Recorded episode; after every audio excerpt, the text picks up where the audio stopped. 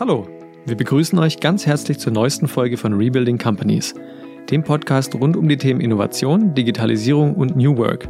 Wir, Janusz Geiger und Mike Kaiser, sind die Hosts dieses Podcasts. Als Unternehmensberater bei DTCon International begleiten wir unsere Kunden in aller Welt durch den digitalen Wandel.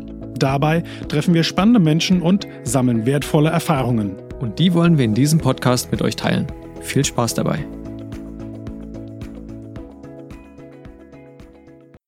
Hallo, hier ist Mike Kaiser und mein heutiger Interviewgast ist Dirks Mikale, Leiter des Programms Energize Our Work bei der Innogy. Hallo Dirk, schön, dass du da bist. Ja, hallo Mike, freue mich auch. Und moin moin in die Runde. moin moin, genau. Dirk, ihr habt bei der Innogy das Programm Energize Our Work gestartet. Was ist die Zielsetzung des Programms? Ja, das Programm Energize Our Work äh, beschreibt hier für die Innogy die Arbeitskultur und wir sind gerade dabei, das auch zu implementieren. Und es geht vor allen Dingen dabei darum, äh, aus Sicht der Führung und der Zusammenarbeit, aber auch Souveränität für die Mitarbeiter, das äh, Unternehmen Energy zukunftsfit zu machen. Mhm, mhm.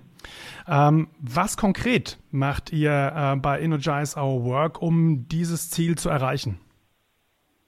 Eine gute Frage, Mike. Wir arbeiten in der Tat wirklich ganz konkret mit den Mitarbeiterinnen und Mitarbeitern. Wir reden ja hier von einem äh, Change- oder Kulturänderungsprogramm mhm. und äh, wir arbeiten dort äh, mit den Teams in verschiedenen Workshops zusammen, mhm. aber auch in unserer Arbeitskulturwerkstatt, um ihnen dann ähm, die neuen Ideen zur Arbeitskultur auch nahezubringen. Das machen mhm. wir auch ohne einen Blueprint sondern wir helfen den Teams, ihren Weg dahin ganz alleine zu finden. Mhm. Kannst du da noch ein bisschen konkreter werden? Was, was zeichnet dieses äh, äh, Energize Our Work aus? Warum glaubt man bei Energy dran, äh, dass das der richtige Weg ist? Ähm, ja, also so ein paar mehr Details äh, würden mich echt äh, interessieren. Na klar. Ähm, vorweggeschickt äh, ist vielleicht ganz wichtig, mal hier zu erwähnen, dass wir schon ähm, auf das Ergebnis des Unternehmens einzahlen wollen, mhm. also auf Performance, wie das heute so schön neudeutsch auch bei uns heißt. Ja. Also kein Programm, was nur ähm, den sozialen Status hier für das Unternehmen und seine Mitarbeiter erhöht, sondern mhm. wir glauben daran, dass wir einfach über die Begeisterung der Mitarbeiter, die wir ja auch äh, dringend brauchen, unsere Ziele zu erreichen, indem wir mehr Flexibilität und Individualität hier für die Menschen auch erlebbar machen, unser Klassenziel erreichen, nämlich das Ziel, dass die Energy einer der großen Player auf dem Markt ähm, wird oder auch bleibt. Mhm. Mhm. Mhm. Du hast eben gerade die Mitarbeiter angesprochen. Ähm, wie gut wird äh, dieses Programm von den Mitarbeitern angenommen und äh, auch gelebt? Ich könnte jetzt ja mal Zahlen auch sprechen lassen. So im mhm. ersten Gerne. sagen vielleicht auch auf den ersten Blick nicht so so, so wahnsinnig viel, denn ich tue mich auch äh, eigentlich schwer da mm, in diesem Programm mit KPIs zu arbeiten, weil ich glaube, Menschen zu begeistern, das braucht was anderes, es braucht ein bisschen mehr Herz als nur den Kopf. Aber wir haben immerhin mit über 600 Teams schon gearbeitet. Das mhm. ist für eine kleine Mannschaft, die wir sind. Wir sind nur zu dritt und so eine Handvoll Berater, die von der DTCon gerade uns zur Seite stehen, unterwegs. Mhm. Haben wir unglaublich viel in den letzten drei Jahren ähm, erreicht. Und äh, wir sind eben insofern wichtig, dass wir das Markenversprechen, was die Energy abgegeben hat, als ein Unternehmen, als neues grünes Unternehmen sozusagen auf dem Markt, dass wir dieses Markenversprechen auch helfen, tatsächlich hier ähm, intern auch ähm, liefern zu können, also auch lebbar zu machen. Ja. Das sind ja nicht nur die Fragestellen von Technologie und wie Digitalisierung, es ist einfach auch eine Frage, dass wir als Arbeitgeber attraktiv bleiben wollen. Das gilt für die, die da sind, aber auch für die Talente, die wir noch brauchen, um unsere Zukunft zu gestalten. Mhm, mh, verstehe. Mhm. Ähm, Dirk, äh, damit Wandel grundsätzlich erfolgreich sein kann, glaube ich äh, ganz fest daran, dass er ganzheitlich gedacht und umgesetzt werden muss. Ähm, wie habt ihr das bei der Energy angepackt? Ja, das ist ein äh, wirklich umfassendes Thema, was du da gerade ansteuerst, Mike. Mhm. Ähm, denn wir sehen die Arbeitskultur in der Tat auch als ganzheitliches Thema an. Ich bin vielen Unternehmen auch begegnet außerhalb unseres eigenen Konzerns hier, die sich sehr äh, auf den Raum fixiert haben. Ja. Andere sind äh, IT-getrieben, sehr über die Technologieschiene gekommen, Stichwort äh, Industrie 4.0. Mhm. Aber wir haben von vornherein äh, uns überlegt, dass wir den Menschen da in den Mittelpunkt äh, rücken wollen. Natürlich ist der Raum ganz wichtig für uns Wir reden hier von einem Activity-Based Working-Ansatz. Das heißt, wir wollen den Menschen schon den situations- und funktionsabhängigen Raum zur Verfügung stellen, um die PS möglichst äh, gut auf die Straße zu bringen. Mhm. Und das brauchen wir auch, um die Zusammenarbeit im Sinne von Kreativität und auch Innovation in die richtigen Bahnen zu lenken. Aber am Ende des Tages, das allerdickste Brett von allen, wie ich das immer so bezeichne, ist, ist eigentlich das Thema People Behavior. Das ist die Frage, wie ist eigentlich unsere Haltung, unsere innere Haltung von uns jedem Einzelnen, von der Führungskraft angefangen bis zu jedem Mitarbeiter zu diesen Themen im Umgang miteinander. Und denn aus der Haltung kommt eigentlich auch das Verhalten zueinander. Und das ist auch eine Einstellung, eine Kopffrage, wie mhm. wir diese Veränderung angehen. Das ist keine Frage der Technik, die können wir uns kaufen, den Raum können wir uns auch kaufen, aber es muss in unseren Köpfen stimmen. Und das ist äh, eigentlich die Kernbotschaft und das ist das Wichtigste, an dem wir auch arbeiten. Die Bilder, die wir da in den Köpfen finden, dass wir die auch in die richtigen neuen Bahnen lenken. Mhm.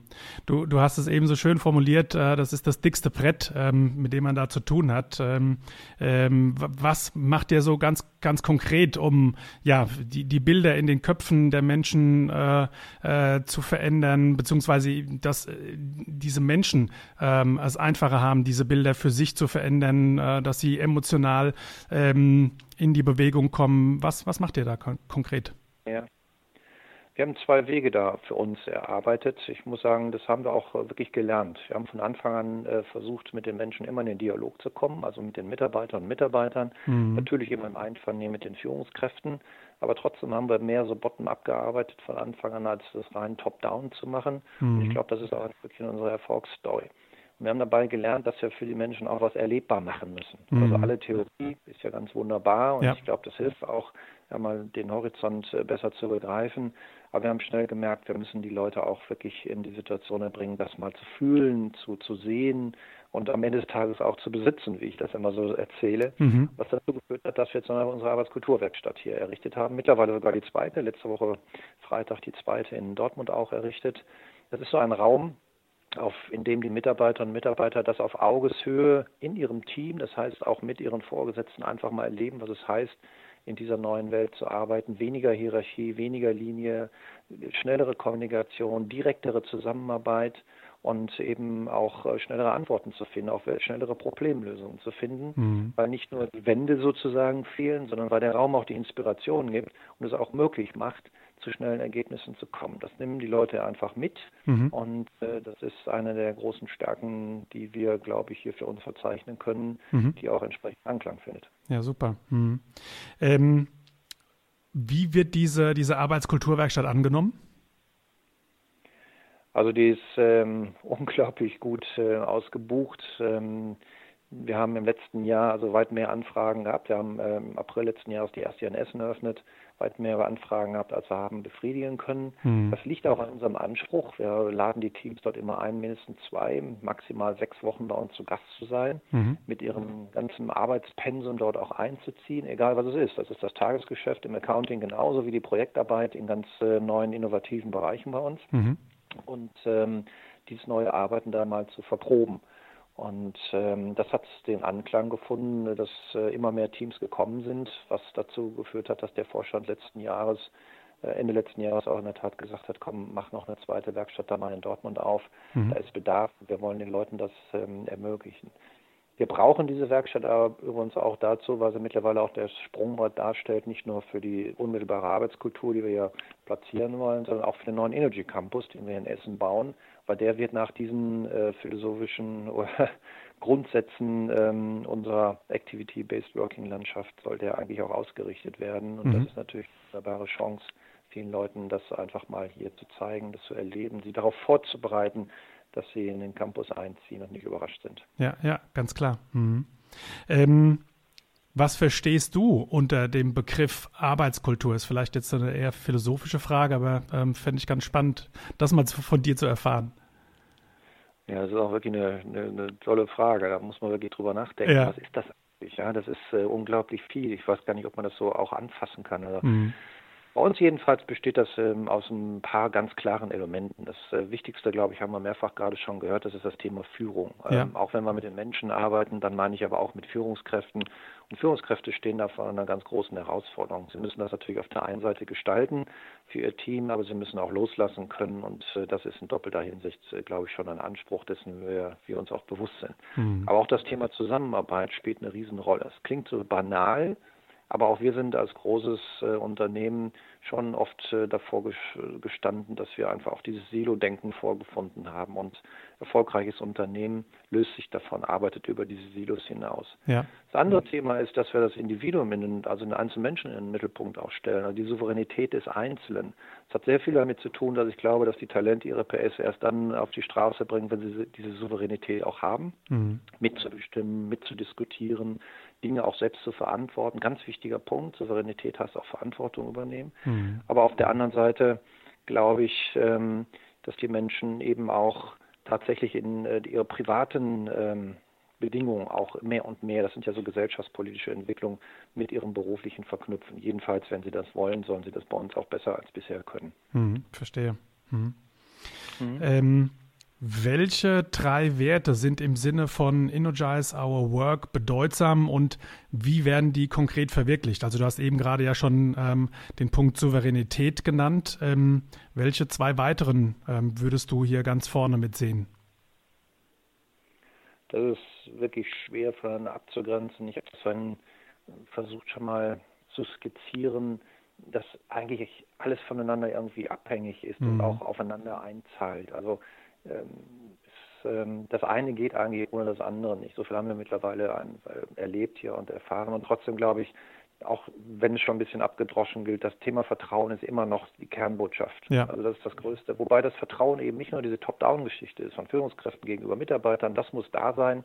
Das ist ein ganz großer Treiber. Mhm. Aber wir brauchen auch die Wertschätzung. Das heißt Wertschätzung untereinander, auch innerhalb der Teams. Ja, ja. Auch da muss Vertrauen herrschen dass die Menschen ähm, ihren Job machen, auch wenn sie sozusagen mal nicht äh, gesehen werden. Auch mhm. das ist äh, ein ganz wichtiger Punkt. Zahlt wieder ein auf das, was ich schon erwähnt habe, das Thema Mindset, äh, das People Behavior ist auch hier wirklich das dickste Brett, mhm. denn äh, die deutsche Technik nützt da auch nichts und auch der schönste Raum nicht, wenn, wenn äh, dieses, äh, diese Einstellung dazu nicht stimmt. Ja. Also ich glaube, das sind so die, die wirklich ähm, fundamentalen mhm. Themen, die wir mhm. sehen. Prima. Ähm welche Bedeutung hat in diesem Zusammenhang äh, die Fehlerkultur bei euch? Das ist ein wirklich äh, guter Punkt. Ähm, die kommt natürlich ganz am Schluss dieser ganzen Story dann irgendwie früher oder später auch bei den Teams zum Vorschein. Die sind mhm. sich gar nicht darüber bewusst, aber durch die Art und Weise, wie wir das machen, äh, dass wir in den Dialog mit den Teams gehen und sie immer wieder danach fragen, was braucht ihr denn, damit ihr eigentlich diese, diese Welt äh, von Energize Our Work für euch realisiert, dass ihr sie für euch erarbeiten, auch für euch gestaltet. Das ist ja der Weg, den wir gehen. Wir schreiben mhm. es ja nicht vor, sondern wir moderieren die Teams ja dahin. Und das machen wir eben mehr oder minder geschickt durch äh, einige Themen, die wir aufreißen und diskutieren. Wir nennen das halt Dialog. Und ähm, da ist es am Ende des Tages wird den Teams dann auch immer wieder bewusst, dass sie äh, tatsächlich auch anders mit Fehlern umgehen müssen. Mhm. Denn schnelle Entscheidungen und auch Verantwortung, die Mitarbeiter übernehmen, bedingen ja einfach, dass ich auch mal einen Fehler machen darf, ohne ja. dass mir der berühmte Kopf abgerissen wird. Die Frage ist ja nur, wie gehen wir mit den Fehlern um? Und das ist die zweite Botschaft, dass wir den Teams eben auch nahebringen, äh, durch verschiedene Methoden, dass sie lernen, aus Fehler offen zu bekunden, das nicht als persönliche Niederlage empfinden, sondern als Anlass nehmen, im Team darüber zu diskutieren, was hat dazu geführt und was können wir als Team vor allen Dingen auch besser machen, dass das nicht wieder vorkommt. Also daraus zu lernen. Mhm. Sonst kriegen wir nie schnelle Entscheidungen hin und äh, diskutieren unnötig lange und davon wollen wir weg. Ja, ja.